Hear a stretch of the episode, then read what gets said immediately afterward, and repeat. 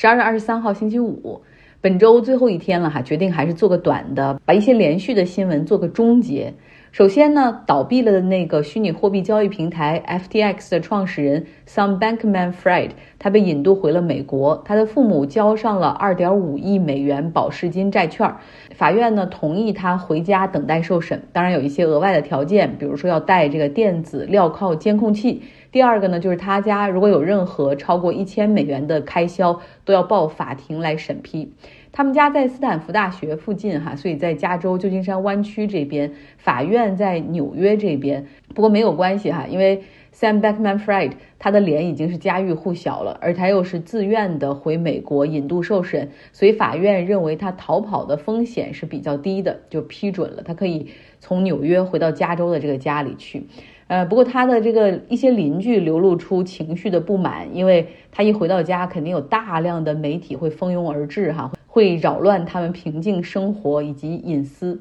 呃，也有人说，你看这个 Sam Bankman-Fried 他们家能拿出两点五亿美元的保释金，这简直就是他罪证的最好说明，肯定是贪了不少平台的钱和客户的钱，都破产了还能有这么多钱。呃，但是要注意哈，他拿出的并不是两点五亿美元的现金，而是债券，也就是找保释金债券担保人，由他们来提供。Sam Bankman-Fried 他的父母是把自己家的房子以及他们的双双的这种退休金账户来做抵押，除了他父母签字之外，另外又找了两位同样财产比较可观的家族密友做担保，呃，所以这是可以的哈，符合这个程序的。那法庭也是要求说，Sam Backman Fried 除了在家等待候审之外，还要定期去做心理咨询，因为他的律师不断的在强调他的心理其实已经是一个崩溃的状态。你从他在巴哈马被逮捕，然后出庭，再回到纽约的这个过程之中，可以看到他两眼是空洞洞的哈。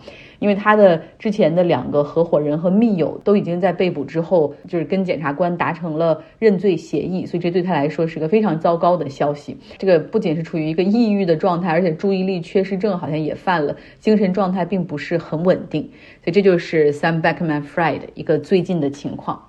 那我们再来说泽连斯基。乌克兰总统泽连斯基昨天访问了美国的首都华盛顿 D.C.，其实这是一次非常秘密的行程，以至于我就忽然之间怎么就一看新闻，他已经开始在美国这边啊会见总统，然后在国会做演讲了呢？事实上，他直到抵达美国这一刻，媒体才收到消息啊，这都是为了保证他的人身安全。这也是开战之后他第一次离开乌克兰前往其他国家。在前往美国之前的一天，实际上泽连斯基还来到了乌克兰东部的战区前线，去慰问那些士兵。哈，那之后呢，他是乘火车秘密的从乌克兰东部前往到了波兰。然后在抵达波兰之后，在那儿乘坐美国空军的飞机，在北约间谍战斗机的保卫之下，这个间谍战斗机主要是负责前行哈，去 scan 去扫描那些前面的一些地区，看是否有可疑的这种战斗机或者可疑的飞机等等。然后另外呢，还有美国从英国这边基地起飞的 F 十五战斗机来进行护送。那大家也知道，如果在乌克兰起飞的话，俄罗斯是很容易对它进行袭击的哈，呃，所以这也是出于他对他的安全考虑。在抵达美国之后呢，泽连斯基的所有安保都是由乌克兰方面以及美国总统的特勤局来全权负责。所以只有当当他啊回到了乌克兰，顺利平安的回到他基辅的这个办公地点啊，这次行程哈才算顺利结束。推特的新主人 Elon Musk，他说自己正在寻找 CEO 的人选，一旦找到了，他就会辞去职务啊，会把运营和经营交给职业经理人，自己会负责推特只是软件和服务器的部分。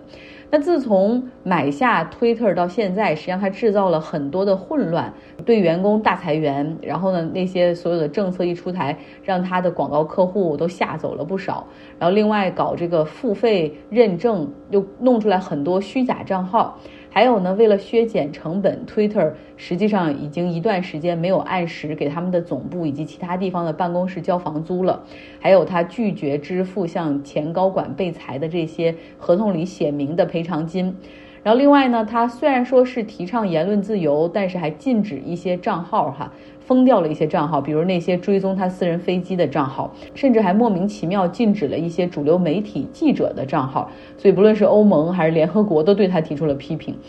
那特斯拉的股价同时也出现暴跌，因为因为电动车的市场俨然已经成了红海了哈，这特斯拉也宣布降价，今天它的股价大跌接近百分之九。马斯克的个人财富在近期也是大量缩水，说实话，他已经不是现在的世界首富了，现在世界首富好像是 LV 的老板，Louis Vuitton 的老板。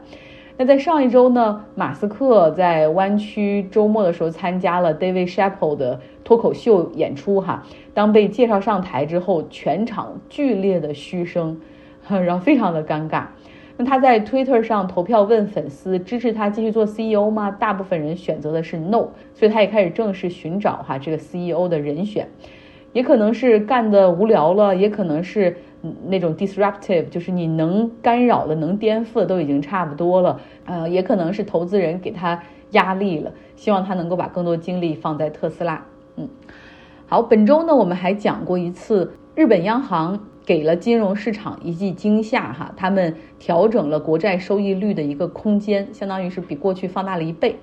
呃，今天呢，日本公布了他们最新的通胀数据，达到了百分之三点七，这已经是达到了一九八一年以来的一个最高水平哈，所以通胀的压力确实是比较大的。对于日本什么时候可以退出负利率政策哈，我们可以指日可待。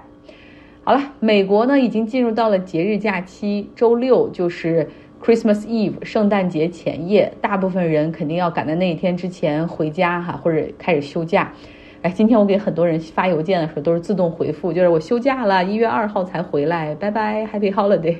呃，那其实，在美国一到节假日的时候，就赶上他们的春运的时候，天气就会比较糟糕，像中部和东部哈，甚至南方的一些地方，现在都是遭遇到大降温，像从加拿大一直到。美国的德州、佛罗里达全部遭遇到了寒流，那北方地区就更惨哈，他们有大量的这种暴风雪的天气，他们叫做 bomb cyclone。大概今天有五千个航班取消。另外，像肯塔基、北卡罗来纳、西弗吉尼亚、纽约州、呃乔治亚州、奥克拉荷马，他们都全部宣布进入到了紧急状态。在加州这边，我们还可以有点小降温，整体上来说还是还是晴朗的哈，偶尔还能看到。整体上来说还是晴朗的。冬天你想去哪儿玩？真的，如果你在加州的话，就感觉乏善可陈。尤其是不会滑雪的话，想去你去科罗拉多这些地方也好像没有太多意义哈。今天的节目就是这样，希望你可以有一个非常 peaceful、wonderful 的周末